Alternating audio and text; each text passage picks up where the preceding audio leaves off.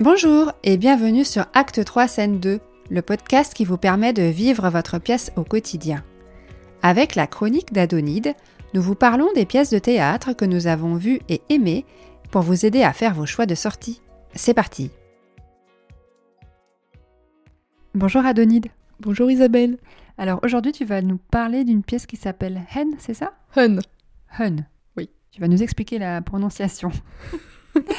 Euh, donc c'est une pièce de qui? De Johan Ibert avec des arrangements musicaux de Guillaume Bongiro et Cyril Froger. Tu précises euh, qu'il y a des arrangements musicaux, c'est parce que la pièce euh, elle est musicale? Ouais, c'est un cabaret. C'est un cabaret. Il y a de la musique. Évidemment. Donc où as-tu vu cette pièce? Je l'ai vu au théâtre de l'atelier. D'accord. Et récemment? Oui, c'était En 2023. En 2023, effectivement, en avril. En mai 2023, le 11 mai 2023. C'est très précis. Alors, est-ce que tu peux nous en dire un peu plus sur cette pièce? Oui. Alors, la pièce a été créée en 2019 au Festival Off d'Avignon, au théâtre du Train Bleu. Mhm. Et depuis, euh, le, le spectacle tourne un peu partout en France.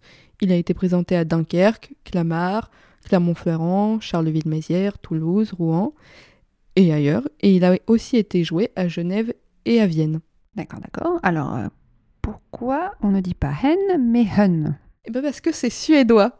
Et c'est un pronom suédois qui est entré dans le dictionnaire en 2015 et qui permet de désigner indifféremment un homme ou une femme. Et il est surtout utilisé, utilisé dans les manuels scolaires pour euh, éviter euh, la discrimination. Donc par exemple, un fait la cuisine.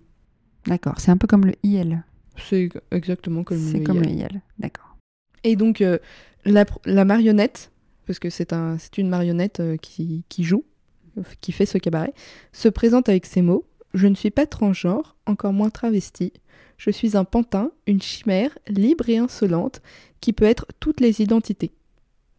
Donc, on est vraiment dans le IL. C'est clair. Ça inclut tout le monde. Exactement.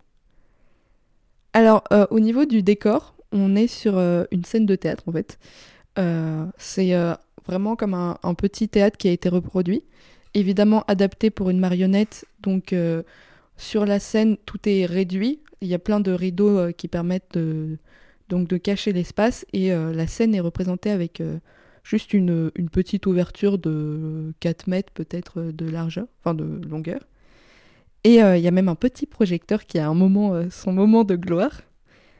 Et au début du spectacle, la, la scène donc est euh, recouverte par une, une bâche et on assiste presque à la, à la naissance de Hun. On- tout est flou donc euh, on voyait mal ce moment, mais j'ai estimé que c'était la naissance du, du personnage. Et ensuite, euh, évidemment, la bâche est découpée comme ça on peut voir de manière euh, claire euh, le spectacle.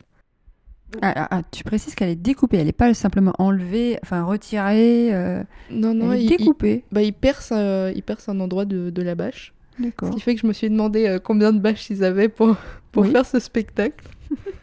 Mais euh, ils, ils réutilisent peut-être Peut-être. Donc pas. sort de la bâche. Pas vraiment en plus. c'est un qui manipule la... un qui manipule la marionnette qui découpe la bâche et ensuite elle apparaît. Enfin, la marionnette apparaît. D'accord. Euh, et pendant le spectacle, Hun change plusieurs fois d'apparence. Donc derrière les rideaux, il y a 16 di- corps différents, 6 têtes et au moins 40 seins. Ce qui permet euh, à Hun de rapidement changer d'apparence. Je précise euh, pour les seins parce qu'il y a un moment où tout son corps est recouvert de, de seins. Euh, donc voilà, c'était un moment assez. Et tu en as compté, il y en avait au moins 40. Je, je n'ai pas compté, mais une de celles qui manipulait la marionnette a décrété qu'il y en avait au moins 40. Donc je lui ai fait confiance euh, sur ce point-là. Et donc, Hun est manipulé à vue par deux acteurs. Donc, euh, normalement, pour ce genre de marionnette, il faut être trois. Mais euh, tous les gestes de- des comédiens sont parfaitement coordonnés et euh, c'est très fluide. On a presque l'impression finalement que la marionnette est, est vivante. Et euh, voilà, parce que tout est vraiment très fluide.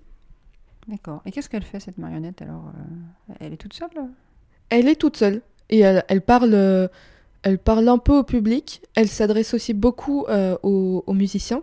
Il y a un batteur qui fait aussi du xylophone et euh, un violoncelliste.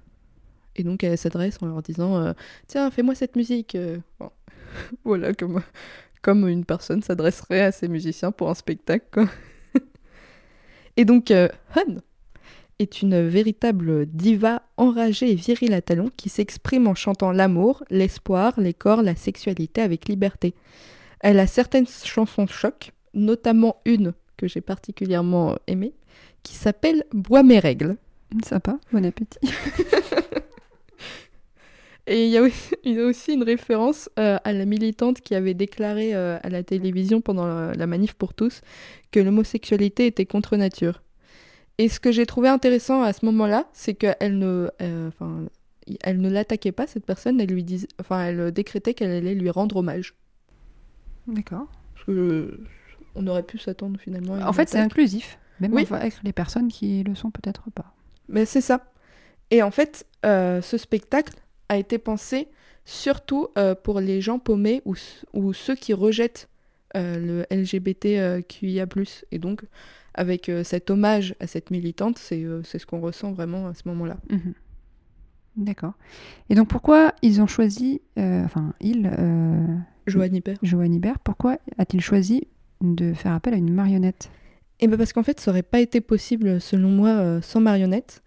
Parce que ça aurait pas pu exister sans marionnette parce que il y a des scènes chocs, notamment à un moment, euh, la marionnette couche avec son, son projecteur.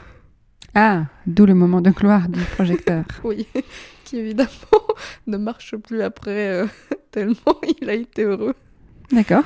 Et, euh, et puis aussi, il y a des moments corporels impossibles pour un humain puisqu'on on enfin la marionnette euh, va changer de corps, sa, tête va se retrouver au niveau de, de, son sexe, euh, et puis elle va être euh, divisée en plusieurs parties, démembrée, et donc un humain ne, ne pourrait pas faire ça. Bien sûr. Aussi souple qu'il soit. Et ce qui est intéressant, c'est que dans le dossier du spectacle, le metteur en scène rappelle l'histoire de la marionnette. Et dans certains pays, la marionnette a été une prothèse masquée qui permettait de lever le poing vers une forme d'engagement. Et donc le montreur manipulateur était caché et pouvait assumer des propos politiques, engagés socialement ou à caractère érotique. Et donc c'est vraiment ce qu'on retrouve euh, dans ce spectacle-là. Super. Ça donne envie d'aller voir euh, Hun. Est-ce qu'il y aura d'autres euh, d'autres opportunités de le voir justement?